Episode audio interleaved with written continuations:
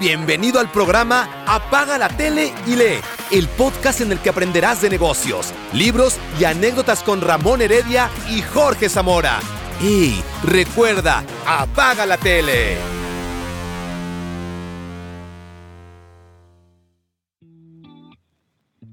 Hola, bienvenido a otro episodio de Apaga la tele. Apaga la tele. Apágala. ¿Qué hacen con la tele? Yo creo que deberían vender las teles. Vendan la tele. Regálenla, cámbienla por plantas. Cuando éramos chicos, ¿qué, pasaba gente por los lugares donde uno vivía? Cambio botellas por planta y tú pasabas las botellas y te pasaban plantas. Aquí cambia la tele por plantas.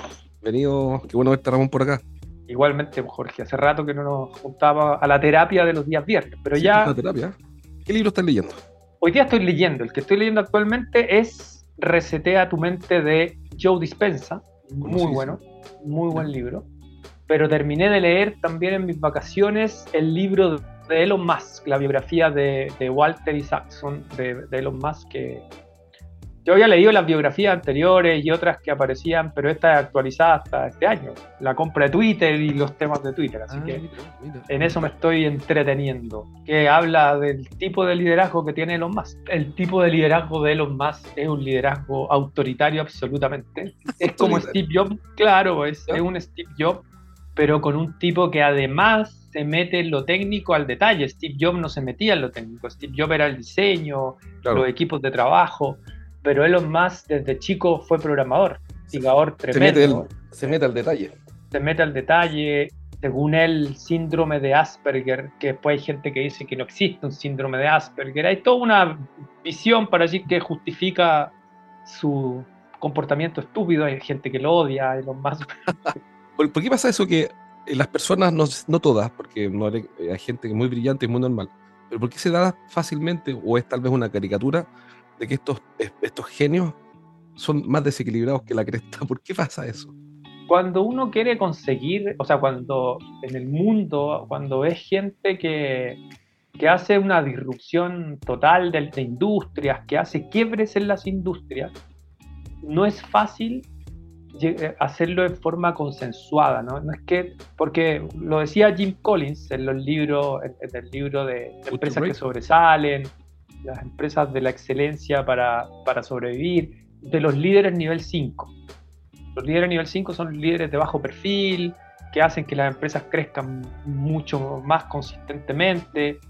Hay líderes nivel 1, nivel 2, nivel 3, nivel Los que yo cuando leí el libro aspiraba a ser un líder nivel 5, que no llego ni al, yo creo que no llego ni al 2, pero una persona que, que no es de una, de una personalidad fuerte, que hace consenso, pero yo creo que eso es para, una, para un mercado y para empresas que mantienen y crecen consistentemente en el tiempo, pero cuando tienes que hacer una disrupción en una industria, en una tecnología, es muy difícil hacerlo en un consenso. Entonces, cuando tú te imaginas, por ejemplo, Elon Musk se imagina que el hombre llegue a Marte, para lograr eso, él ve esa visión, él lo ve, él, lo, él ve cómo hacerlo y va haciendo todo lo posible para lograrlo pero es muy difícil detenerte a explicarle a las personas cómo lo vas a lograr si es que no están viendo lo que tú estás viendo. Entonces lo que tienes que hacer es mostrarlo con la fuerza. Ahora, después de terminar de leer el libro y conociendo lo que es, yo creo que o se muere de un infarto o se muere de un derrame cerebral. O sea, es un tipo que trabaja 24 horas al día, que, que, puede llamar a su equipo un día domingo y decir eso está malo. Y hay un concepto que se llama el zafarrancho, que siempre le gusta estar armando escándalo. A él no le gusta la vida tranquila. Siempre su vida ha sido un drama desde chico. De que vivía en Sudáfrica, se peleaba con los niños, le hacían bullying en el colegio. No es feliz, según sus ex esposas, sus amigos, y el mismo escritor dice, no es feliz cuando está tranquilo. Siempre tiene que buscar un drama o tiene que rearmar cosas. Entonces imagínate, yo, yo tengo amigos y familiares que lo odian, es un estúpido, claro, pero cuando tú eres empresario, emprendedor, yo soy tecnológico también, la soledad de la administración, la soledad de la creación de empresas, no es fácil, te consume y, tal, y darle explicaciones a todo el mundo de cosas que la, otra gente no está viendo. Tú la ves, o sea, yo, a mí me pasa, yo cierro los ojos y veo lo que yo veo el futuro. Yo también. Tú ves el futuro. Totalmente. Quieres llegar al futuro, lo tenés Yo lo veo en detalle. Yo lo veo en detalle. y al detalle y lo visualizas, es desgastante muchas veces cuando uno no es un líder nivel 5, estarle explicando a tanta gente qué es lo que ves. Entonces el tipo lo hace y lo reordena y lo reestructura. ¿Qué tomo del libro como ejemplo? O sea, como, rescatar. Hemos en las empresas en general, y a mí también me ocurre, hemos agregado una serie de etapas que no tienen ningún sentido y no agregan ningún valor. Lo que hace Elon Musk es irse al extremo. Que hay que arreglar esta línea de producción. Y hace lo que dicen los japoneses, Gen Shigenbutsu, ir al origen del problema. Él no está en una oficina parado. Él vive en sus empresas. Tiene, tiene un lugar para vivir en Tesla, en la fábrica de Tesla. Tiene un lugar para vivir en SpaceX. Mueve a la gente y lo hace, los hace ir un día domingo a las 3 de la mañana porque hay un robot que él se equivocó en decir que, que eran todos robots en Tesla. Entonces saquen los robots los marca con dice, este no sirve, este no sirve, este no y lo obliga a sacar, a poner humanos, porque dice, el humano tiene cosas que no tienen los robots, me equivoqué, yo soy el dueño, bueno, me equivoqué, y ahora voten a la basura esto, hagan esto de nuevo. Es la metodología Lean Startup pura, evitar el desperdicio. Y, y, nos hemos acostumbrado mucho en las empresas, por eso le compite a, a empresas tradicionales de transporte espacial, o sea, como una empresa como SpaceX, es del nivel de un país como China y Rusia para lanzar cohetes espaciales o transportes espaciales y le ganó contratos a, los número uno, a los Boeing, a todos los que están eh, dando el servicio a la NASA porque lo hizo distinto. Y se equivocó, explotó cohetes, pasó el Valle de la Muerte a duras penas, pero hoy día las personas que trabajan en Tesla o en SpaceX son los mejores ingenieros y los mejores científicos del mundo porque quieren trabajar ahí por las acciones más que por el sueldo. Los sindicatos de, de, de, las autopartes y los automóviles en Estados Unidos se le han querido meter a Tesla, pero los empleados no se quieren sindicalizar porque no les interesa el sueldo. O sea, el sueldo, obviamente trabajan por el sueldo, pero lo que les interesa es tener acciones de una empresa que sea la más grande del mundo y después hacer valer sus acciones. Entonces, hay cosas que obviamente la vida es un equilibrio, pero, pero este tipo no tiene equilibrio vendió la empresa, tiene 10 hijos, tiene hijos con inseminación artificial, tiene una amiga, colega de Neuralink que también quería hijos, entonces le, donó su esperma, entonces tiene, tuvo gemelos, tiene hijos por todos lados, es, complejísimo.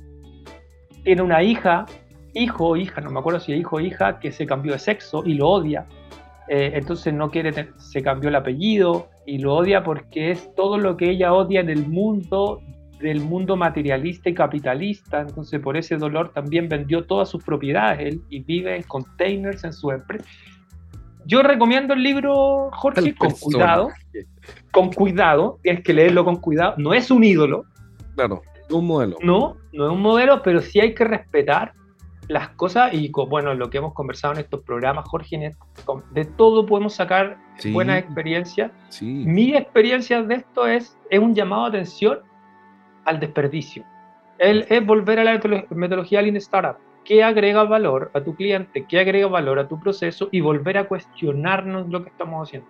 Lo malo es que no, vive para otra cosa. Su obsesión de lunes a domingo es sus empresas y se mete en los líos. Compró Twitter, después se arrepintió, pero fíjate que despidió a más de del 75% de los empleados de Twitter y Twitter sigue andando. Eso es lo que te iba a decir. no pasa nada desde el punto de vista del usuario. ¿Te fijas? Tú puedes tener, puedes estar de acuerdo o no estar de acuerdo con él. Pero lo hizo y ahí... Hay un proverbio latino que dice facta non verbum. Las palabras está bien, pero hechos, no pasa nada. Yo creo que es un libro muy recomendable, como te digo.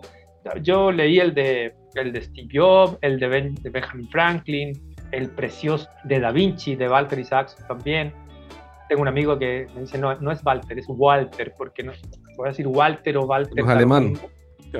Claro, es, Walter. Y el, de, el que me gustó mucho a mí, que me encanta la biología de él, es el de El Código de la Vida, de las mujeres que ganaron el, el, premio Nobel por el tema de la decodificación genética y por el CRISPR para la, para la ADN. Me encanta la biología. Ese libro es lindo. Este libro probablemente por la cercanía, del, la cercanía de, de, lo que está ocurriendo con Elon Musk hoy día y que son cosas que ocurren ya, parece como, una, como que estuvieras viendo una teleserie, o sea, como que estuvieras viendo las noticias del día, porque como, por decirlo en chileno, es como más cagüín, más de, más de la farandulilla. Pero, pero el libro, bueno, es recomendable por lo que te digo y tomando en el sentido de este programa, que es apagar la tele, usar lo que aprendemos de, en nuestras empresas, aprender cuál es la visión, qué es lo que tiene, por qué está usando inteligencia artificial. Ahora en Twitter apareció una competencia de ChatGPT, creó su modelo de red neuronal. No podemos olvidar que Elon Musk es el inversor original de OpenAI. Él creó OpenAI, puso 100 millones de dólares para competirle a la inteligencia artificial de Google, porque Larry Page de Google lo acusaba de especista, le dice, porque Elon Musk está preocupado por la inteligencia artificial que, mata al hombre y, sobrepasa al ser humano. Y Larry Page dice, no, tiene que pasarlo, ¿por qué no? Si hay una especie adicional que es mejor que el ser humano, tiene que haber es evolución. Y le dice a Elon Musk que es especista, y se enojaron, se pelearon, eran amigos y se pelearon y Elon Musk creó OpenAI con 100 millones de dólares, que es esta tecnología que ahora compró Microsoft, para competirle. Y después se peleó con los fundadores de OpenAI y OpenAI se lo vendieron a Microsoft y ahora está enojadísimo por eso también. Pero imagínate, tiene inversiones en todos lados. Entonces ahora lanzó su red neuronal y su, su chat GPT en Twitter y además está haciendo redes neuronales en Tesla con la información y los videos de las conducciones para mejorar el resultado de los autos autónomos. Entonces, te explota la cabeza. O sea, es un libro que te dice, bueno, perfecto, por allá se están haciendo cosas concretas, por acá se están haciendo cosas concretas. Y como dijiste tú, no es el modelo a seguir. No, no es que yo no lo estoy defendiendo para que todos sean Elon Musk porque se van a morir, se van a volver locos, van a terminar con 10 señoras y no, no, no creo que sea el camino de la vida. Claro, no es un guía espiritual, pero, pero tenéis razón. Exactamente. pero en todas las cosas, siempre se puede encontrar algo interesante. Yo he leído cosas disparatadísimas y siempre uno aprende algo. Siempre, siempre, siempre, siempre. Increíble.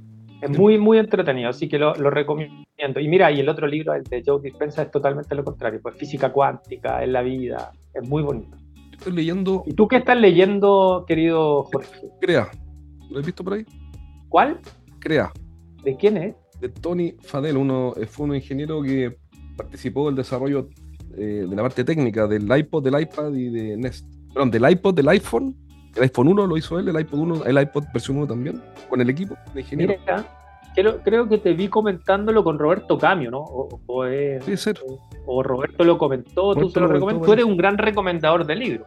Es lo que pasa. Está en todos lados Jorge Zamora hace algo. uno va, alguien, conoce a Jorge Zamora. Al lado tuyo, soy alpargata. ¿Qué es, lo, ¿Qué es lo que me gusta de este libro? Bueno, varias cosas. Eh, a mí la, parte, la primera parte, desarrollo profesional de la carrera, etcétera, como que no me tocó mucho porque en realidad yo no hago carrera profesional, eh, como no busco trabajo, etcétera. Pero, ¿qué es lo que me gusta? ¿Sabes qué es lo que me gusta? Hay una frase que me gustó mucho, la marqué acá. Este tipo cuenta cómo su pasión era desarrollar productos tecnológicos él quería hacer un Apple en el fondo. Y al final terminó trabajando en Apple. En la época del Silicon Valley, cuando partió el Silicon Valley, y tenía un grupo de amigos que desarrollaban productos y, sacaban prototipos, prototipaban. Y al final no le fue bien y Apple le dijeron, que vengan a trabajar acá con nosotros. Y mm, se fue con todos sus amigos y su grupo allá, con su, con su emprendimiento. En el fondo, Apple empleó, por decirlo así, a su emprendimiento. Y vieron todos trabajando ahí. Y lo que me gusta es que mm, te plantea algo que hoy día en marketing y ventas está olvidado, por lo menos en el mundo en que me muevo yo, eh, que son las empresas de tecnología. En el fondo, mis clientes son empresas TI. ¿Y, cuál es? Es tener productos extraordinarios o servicios extraordinarios. Eh, eso es un tema que hoy día no se está tocando, que, no, que yo no lo veo. Yo conozco un montón de empresas de tecnología he participado en directorios de empresas de ingeniería, he estado en un montón de lugares y nunca veo la discusión de cómo convertimos este servicio o este producto en un producto o servicio, que son sinónimos en el fondo esencialmente, sí, claro. pero que sea extraordinario. Entonces, por ejemplo, hablo con una empresa de, no sé, la semana pasada conocí a un empresario, me dijo, quiero que me ayude a vender mis productos, mi servicio. Ah, ya, perfecto. ¿Y ¿Cuál? Staffing. Ya, perfecto. ¿A quién le quiere vender staffing? A los bancos. Ya. ¿Y por qué el banco debería comprar tu servicio? Una empresa pequeñita. No la conocen. No, porque lo hago bien. Mira, yo no dudo que lo haga bien. Y tiene mucho mérito que lo haga. Y no, no, o sea, obviamente lo hace bien. Pero con eso no vamos a calentar, como decimos en Chile. Nos vamos a entusiasmar a un comprador para que diga, ¿en serio? Ese efecto wow, eso de, ese Purple Cow que decía Seth Godin, que está ahí como ese producto wow, no está. Entonces, ¿qué es lo que implica eso? Que hay que rogar por atención, rogar por atención. Y una vía muy penca andar rogando por atención. Y pedirle a marketing, en el fondo tienes que ser un, un ninja en marketing para poder vender un producto que no calienta. Entonces es lo peor, porque si el producto es bueno, al contrario, si el producto es bueno, hacer marketing es súper fácil. Tengo un cliente que tiene una empresa de ingeniería, que tiene un productazo, que es bien técnico lo que hacen. Ellos lo que hacen es levantar la metodología de trabajo de las, de las empresas manufactureras, algo bien técnico, y levantan el turno, el cómo hacen el turno, el turno de trabajo. Y hacen una reingeniería del turno. Impactan un 22% la productividad promedio de un equipo de trabajo, de una planta. 22%. Mira, O sea, es harto. claro, claro. Pero cuando los ayudamos a vender es súper fácil, po, porque su producto es increíble. Bueno, claro. claro, Entonces, claro. entonces, hacerles el marketing a ellos, hacer toda la, la- la gestión comercial es un chiste fácil. La Fácil, gente dice, los fácil. clientes, gente planta dicen, ¿en serio? Ok, quiero saber de eso, ¿cachai? Pero si no, está un- si no tienes un producto increíble, bueno, tenés que hacerte cargo. Ese es como el gran aprendizaje. Dale la frase, a ver. Esta, mira. Pero mira, es bien profunda. La, la- este tipo la lanzó, no le dio importancia a esta frase, como que es parte, ¿no? Dice, no puede darte miedo cambiar drásticamente lo que hizo que tuvieras éxito. Claro. Oye, Es pero, como quemar las naves. Como llegaste a una etapa, ahora sí, quema esa etapa y pasa a una siguiente. exacto. Aunque, es- aunque ese éxito fuera normal. Mira Kodak, mira Nokia. Empresas que se hacen demasiado grandes, que se acomodan y que se obsesionan por preservar y proteger. La primera gran innovación que las colocó en el mapa se derrumban, mueren. Pero me encantó esta frase. No puede darte miedo cambiar drásticamente Claro. lo que hizo que tuvieras éxito. Esto no es para Nokia, no es para Kodak, es para No, todos. no, no, no, para todos. No, y además que es para todos.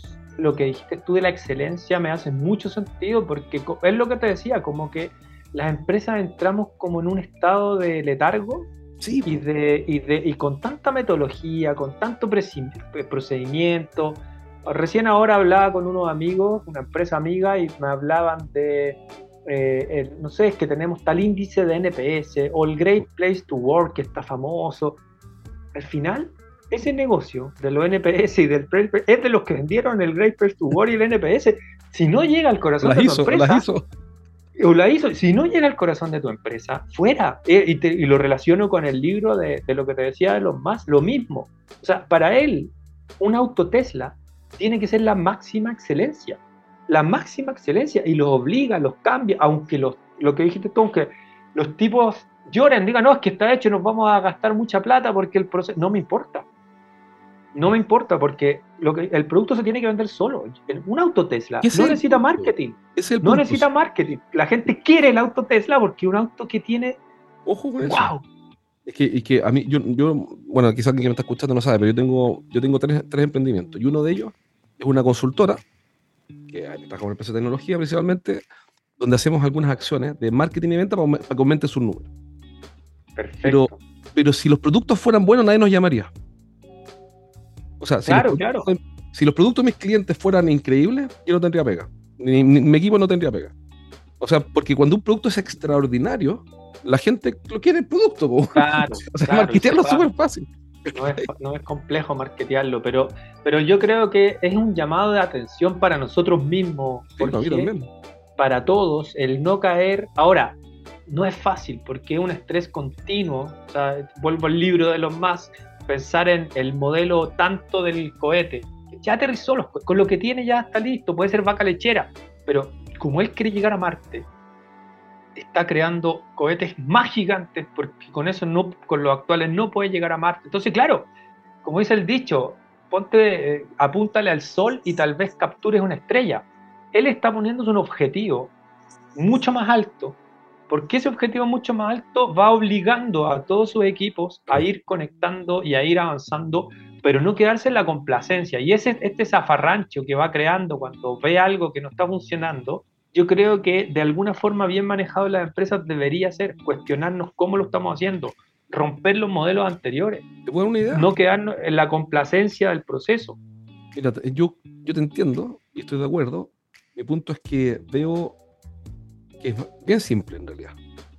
Y, y yo, o yo tengo la fortuna de enfrentarme a este mismo. Yo tengo el mismo problema. Mis productos y mis servicios tienen que ser extraordinarios. Entonces, tengo un cliente que se llama Don Luis, Don Lucho le digo yo, y Luis es un crítico.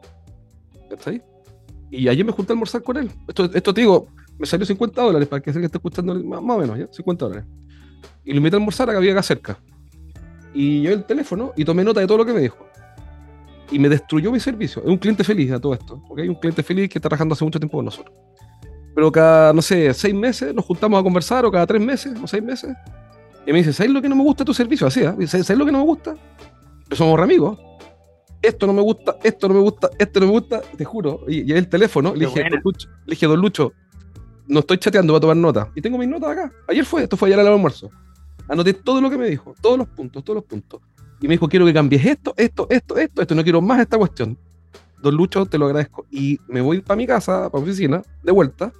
¿Cachai? Y mi compromiso con Lucho es que la próxima semana voy a mostrarle un avance.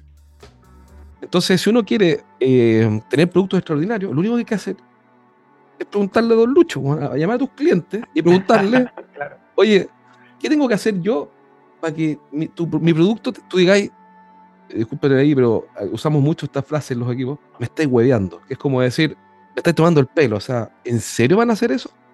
Entonces le, digo, ¿qué, es lo que debería tener mi producto, mi servicio, para que tú digas, ¿en serio? Esto es fabuloso.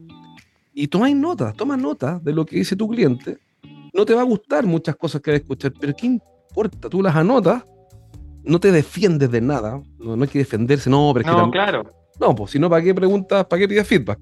Tomas notas, te vas para tu oficina, trabajas con tu equipo y sacas la versión 1, versión 2, versión 3. Claro. Entonces no, es, no es una cosa que tenga que tan sofisticada.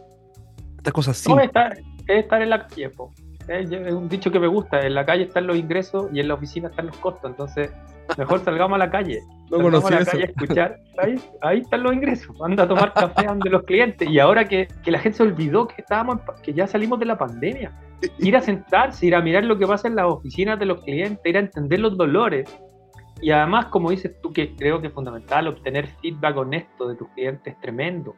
Y, y, y como decía Bill Gates, de los clientes enojados son los mejores. Los que están enojados son los que mejor te incomoda y la incomodidad, los emprendedores sabemos, esa incomodidad, esa, eso no estar tranquilo, es lo que te mueve. Cuando estás tranquilo, al final, claro, el, el Elon Musk lo lleva al extremo porque nunca está tranquilo.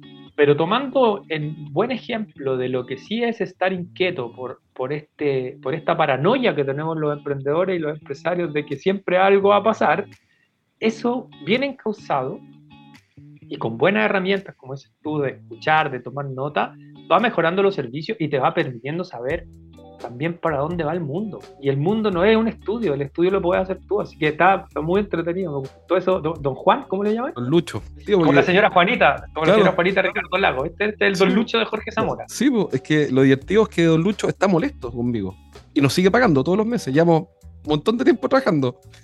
Pero ¿por qué se mantiene? Porque lo que le hacemos, el servicio que le damos le resulta. Le resulta, claro. Y cada vez que se enoja, me llama y tomamos todo lo que dice y cambiamos todo lo que pidió. Todo, todo, todo. Y aquí en mi equipo, fíjate lo que pasa. Es súper interesante lo que pasa, cómo son las, las personas. Porque una persona en mi equipo, lo mismo que él, me dijo, ¿sabes qué? Don Lucho me tiene enfermo. Enfermo. lo único que hace es reclamar. Por suerte, puedes juntar con él. Como que yo soy que... Eh, ¿y claro, claro.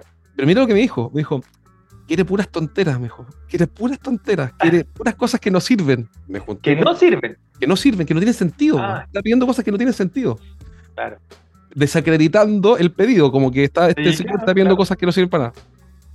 Y yo me junté con él, lo escuché, y pero la diferencia es que cerré la boca nomás. Y todo lo que dice tiene sentido. Todo, todo, todo. No dijo, no dijo nada que no tuviera sentido.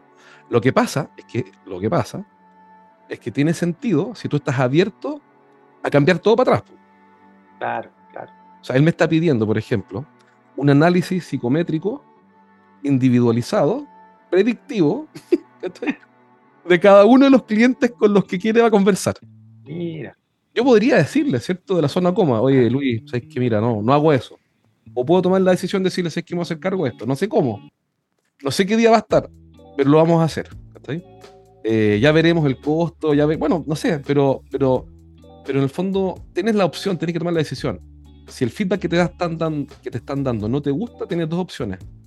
Defenderte o tomarlo. Y para tomarlo hay que ser valiente, porque escuchar cosas desagradables. No, además que, que, lo interesante es que si ese ejercicio de Lucho lo haces con Don Miguel, con Don Pedro, con la señora Juanita, con y vas tomando un. O sea, es el mejor estudio de mercado que hay. Tu propio y es gratis. ¿Para qué contratar? Es gratis. ¿Para qué contratar gente? Intermediario. es que, quiere un estudio de mercado. Oye, tú. tiene sentido. Tú, anda a escucharlo. Yo siempre agradezco lo mismo, tener tener reuniones a veces me impresiona el nivel de reuniones que uno tiene con las personas que estás conversando y solo estar ahí, solo estar ahí. De hecho, ayer le decía a un colega, ¿sabes qué? Tú deberías pagar por estas reuniones, le digo yo.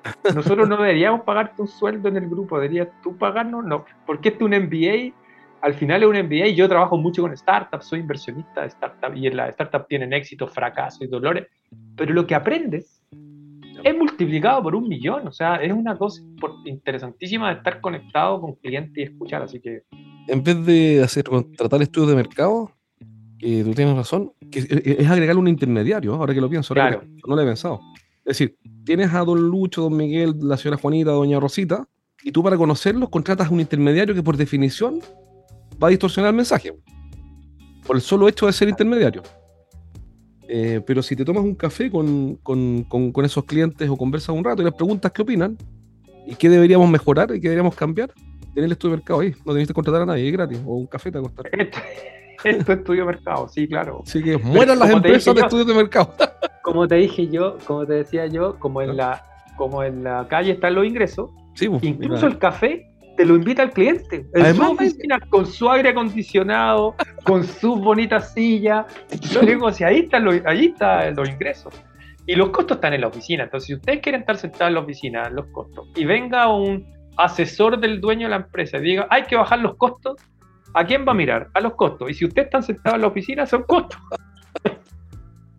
Salgan a la calle a buscar ingresos. Sí, no, pero, en todo caso, no llegarlo a lo burdo, pero sí, todas estas relaciones que tú dices, toda esta conversación, todo este, toda esta estructura y esta aproximación relacional se traduce en ingresos.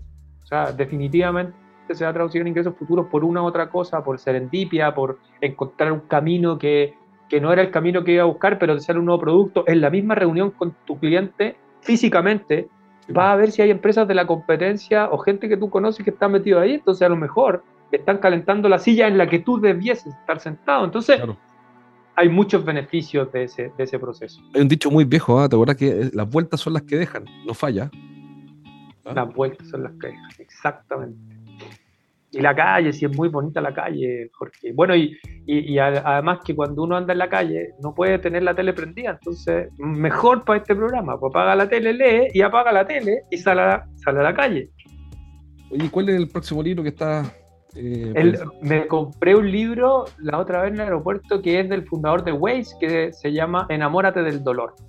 Mira, ¿tú has pensado sobre Waze? Eh, yo, yo he pensado esto muchas veces sobre Waze me encantaría un día hablar con este tipo, el que inventó Waze, y yo me siento en deuda con él. Pero lógico, pues tú has calculado, no sé si has hecho la, estimación conservadora de la cantidad de horas de taco que te ahorraste gracias a esa aplicación. El tipo, ese tipo que no, sé cómo se llama, te ahorró, te mejoró la calidad de vida por ahorros de tiempos estúpidos en tacos. O sea, calidad de vida, te, recuperó horas. no eso, te expandió la vida los espacios vacíos, oportunidades de tu vida, ¿viste? Si eso es lo que pasa, al final te, expandió la vida. Vives más años, gracias al fundador de Waze. Gracias al tipo. No, vi un video ahora que salió en Wobby, me lo mandó mi socio de Colombia, que es un video como de 7 minutos, y hace como un resumen inicial del libro y me encantó porque, porque es un llamado de atención a que no, primero, enamórate del dolor. No el dolor tuyo, si es un dolor chico, no, pero si es un dolor que todo el mundo tiene que no se da cuenta que lo tenía, porque en ese tiempo, eh, y él decía, si yo hubiese dicho en el 2005, 2006, voy a tener una solución de GPS que te diga la ruta, bla, bla, bla, bla, nadie me la compra. Pero si yo te digo que voy a ahorrarte tiempo de tu vida, que voy a hacer que llegues más rápido a tu destino y voy a decir, ese es el dolor real. El dolor real no es la tecnología con la que tú estás vendiendo, es lo que está resolviéndole a las personas.